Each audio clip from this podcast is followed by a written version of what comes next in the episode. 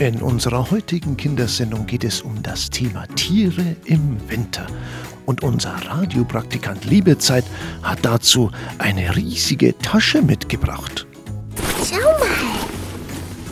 Ah, das sind ja lauter Mützen drin. Ja, die hat meine Mutter Liebezeit gestrickt. Die sind für die Tiere, damit die draußen im Winter nicht so frieren müssen. So, die stelle ich jetzt mal hier hin. So. Heute geht es nämlich um die Tiere im Winter. Da wollten unsere Kinder nämlich auch so einiges wissen. Hör mal.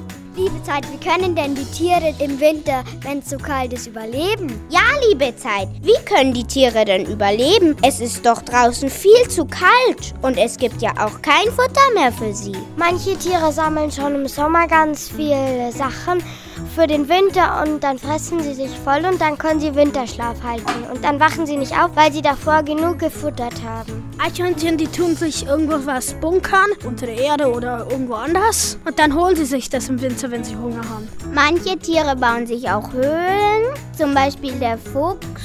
Und ich glaube, der hält auch Winterschlaf. Der Igel, der, ähm, der sammelt im Frühling, im Sommer und im Herbst, sammelt der Essen und frisst es dann. Und dann im Winter kommt er dann ohne Fressen aus und macht dann Winterschlaf. Und der Igel, der wohnt unterm Laubhaufen im Winter. Ich wäre im Winter gern Igel, weil der es immer dann schön warm hat. Ich wäre gern ein Fuchs, weil wenn ich dann da einschlafe und dann wache ich im Winter auf und dann ziehe ich da Futter und dann fresse ich mich voll und dann bin ich wieder satt und schlaf weiter. Und wenn man irgendein Tier stört beim Schlafen, dass er au aufwacht und, und dann wegkrabbelt, dann könnte er sterben. Ja, die Tiere im Winter, die interessieren unsere Kinder also heute, mich übrigens auch. Ich bin schon sehr gespannt drauf. Und bestimmt hat unser Professor Weismacher auch so einiges herausgefunden, wie ich ihn kenne. Oh ja, kennst du ihn genau richtig. Ja, da bin ich jetzt auch schon mal richtig gespannt, was er so alles herausgefunden hat. Dann hören wir uns seine Geschichte doch jetzt an. Professor Weismacher und die Tiere im Winter. Leise schnurrte das Forschermobil durch den Schnee. Professor Weismacher sagte zu Hundling. So, Hundling, jetzt kannst du unseren Findomat einschalten, damit wir die Tiere wiederfinden. Hundling bellte. Okay, wow. Auf der Stelle begann es zu piepsen und eine Antenne auf dem Forschmobil begann sich zu drehen. Professor Weismacher ließ das Lenkrad los. Und jetzt suchte sich das Forschmobil selber den Weg zu den ersten Tieren, denen sie im Sommer einen Findestein umgehängt hatten. Der Professor und Hundling erkannten die Tiere auf der Stelle. Es waren die Vögel, die sie im Sommer getroffen hatten. Mit einem Fernglas sah der Professor nach, wie es ihnen ging. Hm, Zufrieden nickte er. die haben sich aber gut gemausert. Das sollte heißen, dass sie ihr sommerliches Gefieder verloren und dafür ein dichtes, daunenreiches Federkleid bekommen hatten. Das ist gut. Nickte der Professor zufrieden. Und schon schnurrte das Forschmobil weiter zum Fuchsbau, der ganz in der Nähe war.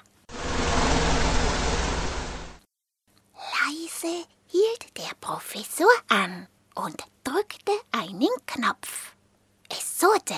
Eine kleine Klappe am Forschmobil ging auf und das kleine Minimobil kam herausgefahren.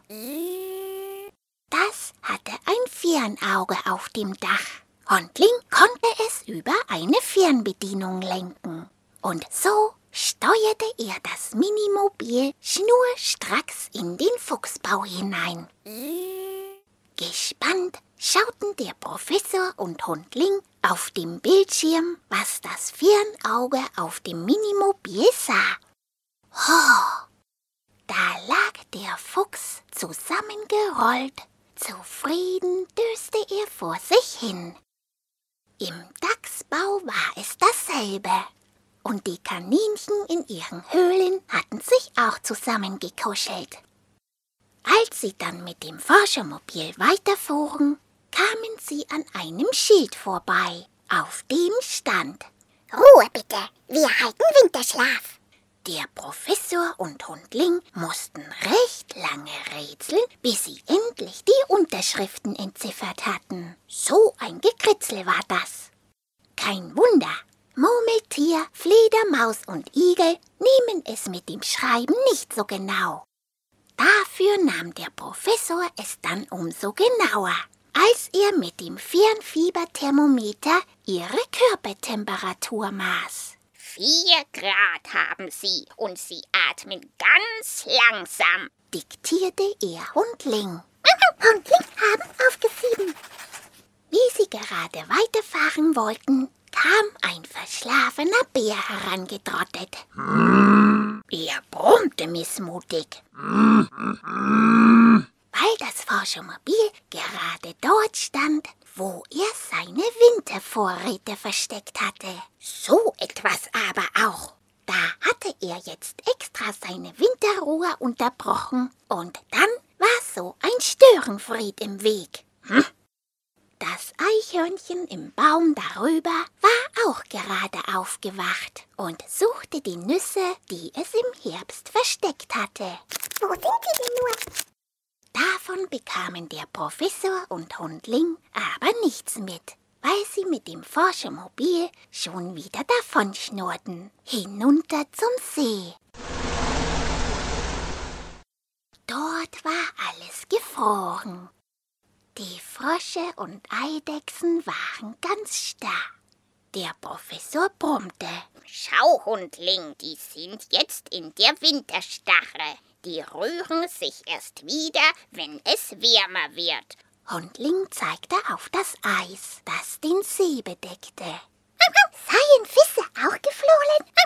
Der Professor schüttelte den Kopf. Nein, nein, Hundling, die Fische, die sind nicht gefroren, weil der See nämlich von oben nach unten zufriert, ist unter dem Eis noch Wasser. Und dort halten die Fische sich jetzt ganz ruhig, bis es wieder wärmer wird. Und als er mit dem Fernglas auf den See hinausschaute, sah er, dass der See dort noch nicht gefroren war.